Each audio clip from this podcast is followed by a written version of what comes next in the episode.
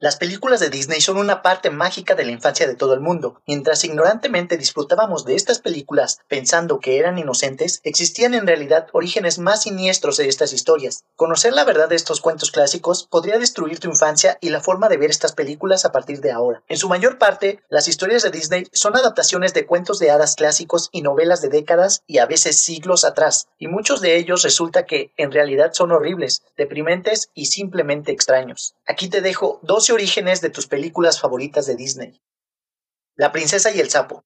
Esta película de Disney acerca de una valiente y trabajadora camarera que se convirtió en rana después de tratar de ayudar a un príncipe está basada en el cuento de los hermanos Grimm, El príncipe rana. En ella, una rana se le aparece a una princesa y le dice que él es un príncipe transformado en rana y necesita su ayuda para convertirse en un ser humano una vez más. Hasta aquí estamos en el camino correcto para un final feliz, ¿verdad? Incorrecto. La princesa, en lugar de besarlo, lanza a la rana contra la pared con total repugnancia. En ese momento, el hechizo se rompe y se revela al herido, pero apuesto príncipe. Y en algunas versiones, en lugar de ser lanzado contra una pared, la cabeza de la rana es cortada o su piel es quemada. Eso es romanticismo. La Bella y la Bestia. Cuando Bella se ofrece para tomar el lugar de su padre, preso en el castillo encantado de la bestia, ésta acepta y ella viene a vivir con él. Los dos gradualmente se encariñan, finalmente se enamoran y rompen el hechizo, devolviendo al príncipe su forma humana. El cuento de hadas original del siglo XVIII está en realidad muy cerca de la versión de Disney, con la excepción de algunos detalles. El padre de Bella fue rico alguna vez, pero en el momento de la historia está endeudado y el hecho de que Bella tiene dos hermanas malvadas. Las hermanas estaban muy celosas de la vida de lujo de Bella con la bestia, y cuando se le permitió viajar a casa por una semana, trataron de hacer que se quedara con ellas más tiempo. Así, cuando Bella regresara, la bestia estaría tan enojado con ella que se la comería viva. Aladín y el rey de los ladrones.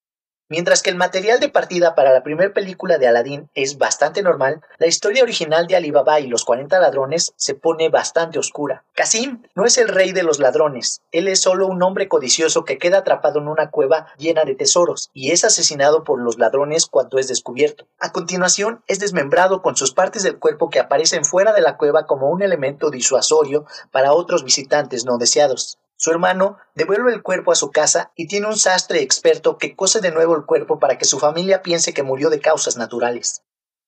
Pocahontas.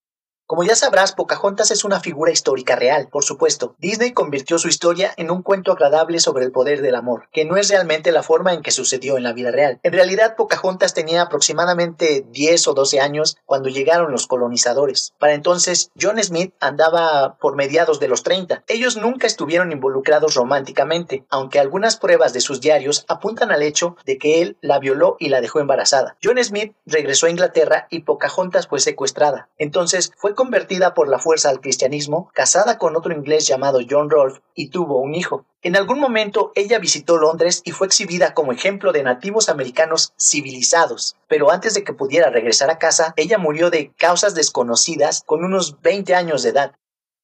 El jorobado de Notre Dame. El jorobado de Notre Dame fue escrito por Víctor Hugo, también conocido por Los Miserables, por lo cual sabemos que es alguien que no escribía exactamente historias felices de amor. En la novela original, Quasimodo está enojado de que Esmeralda no lo ama, tan enojado, de hecho, que la traiciona con Frollo, quien la hace colgar en la plaza pública. Después de su muerte, Quasimodo se siente muy culpable por lo que lanza a Frollo de la catedral y se cuela en la tumba de Esmeralda. A continuación, se enrosca alrededor de su cuerpo muerto y poco a poco se muere de hambre. Sus cuerpos son descubiertos 18 meses más tarde y cuando se hace un intento de separarlos, los huesos de Quasimodo se convierten en polvo.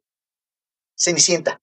En la película de 1950 de Disney, la madrastra de Cenicienta la encierra en el ático antes de que llegue el príncipe azul, de modo que nunca se entera de su verdadera identidad, y sus hermanastras son libres de probarse la zapatilla de cristal. Por supuesto, Cenicienta escapa de la crueldad de la familia y luego ella y su príncipe viven felices para siempre. Sus malvadas hermanastras solo tienen que lidiar con eso, y Cenicienta las perdona. En la versión de los hermanos Grimm, mmm, no tanto. En lugar de tratar de empujar sus grandes pies en la zapatilla de oro, las hermanastras en realidad cortaron partes de sus pies. Una de ellas se corta los dedos y la otra se rebana el talón. ¡Ay, Cenicienta! Ciertamente no perdona y olvida. En su boda, ella tiene a sus palomas volando para sacarles los ojos a sus hermanas. Enredados. De acuerdo con Disney, Rapunzel vive en una torre con su supercontroladora mamá, Madre Gothel, pero lo único que quiere es salir y explorar. Cuando un guapo y encantador fugitivo, Flynn Rider, descubre su torre y le ayuda a escapar, los dos exploran el reino y se enamoran. Ella se entera de que en realidad es una princesa, se casan y viven felices para siempre. En la historia original, sin embargo, Rapunzel y su príncipe no tienen tanta suerte o inteligencia. La señal secreta del príncipe y Rapunzel es cuando ella cuelga su cabello por la ventana de la torre. Así que cuando Madre Gothel se da cuenta de que se han estado reuniendo en secreto y están enamorados, ella corta el cabello de Rapunzel y lo utiliza para traer al príncipe a la torre. Cuando se da cuenta de que ha sido engañado, salta de la torre y rompe su caída sobre un lecho de espinas con sus ojos, y queda totalmente ciego. La Bella Durmiente. En Sol, Luna, Italia, el rey no es capaz de despertar a Talia debido a una astilla que se ha quedado atorada en su dedo, así que le salpica un poco de agua fría en la cara y la agita hasta que despierta. Bueno, en realidad no. Él la viola y la deja. Talia es despertada por sus bebés gemelos recién nacidos, Sol y Luna, uno de los cuales confunde su dedo con un pezón y succiona la astilla, lo cual la hace despertar. El rey vuelve triunfante a Talia, prometiendo enviar por ellos más tarde, pero se olvidó de mencionar que ya está casado. Sol, Luna y Talia son llevados al palacio, donde la celosa reina intenta asesinar a todos, pero es frustrado por el rey. Talia se casa con el rey violador y viven felices para siempre. Mulan.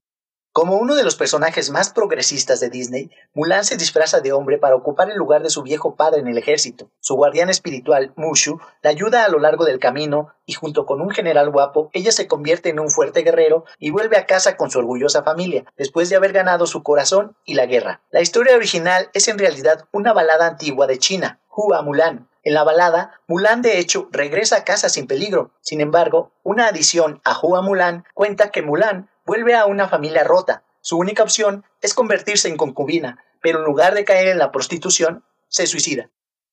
La sirenita. Después de dividir su cola por la poción de la bruja malvada del mar, la sirenita nada a tierra, pierde el conocimiento y se despierta con un dolor agudo. El príncipe la encuentra divertida por la que la lleva de regreso a su palacio, donde ella baila para él, con un dolor punzante como si caminara sobre cuchillos calientes, pero ella sonríe y aguanta. Por supuesto, la sirenita pronto descubre que el príncipe se va a casar con otra mujer, y si lo hace, va a disolverse en la espuma del mar, ya que las sirenas no tienen alma. Su única oportunidad es convencerlo de casarse con ella, lo que ella no puede si no tiene voz. La bruja del mar da a la sirenita otra oportunidad y le dice que con el fin de sobrevivir como un ser humano, tiene que matar a su príncipe y dejar que su sangre se vierta sobre sus pies. Bueno, ella no lo hace, y en consecuencia se disuelve en la espuma del mar, quedando atrapada en el limbo. Blancanieves.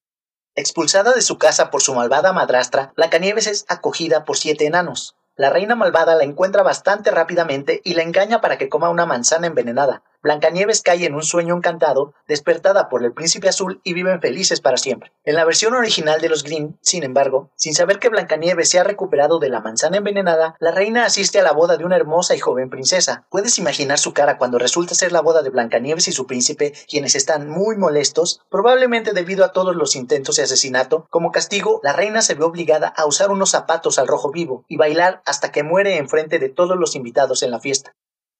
Frozen.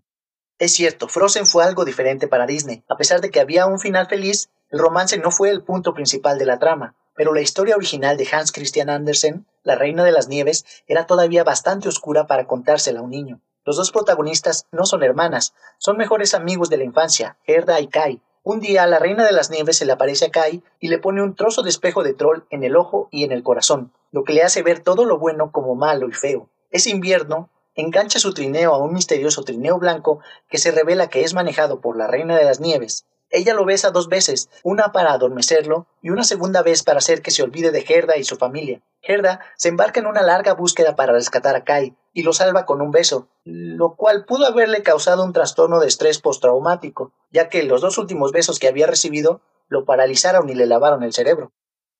Eso es todo amigos.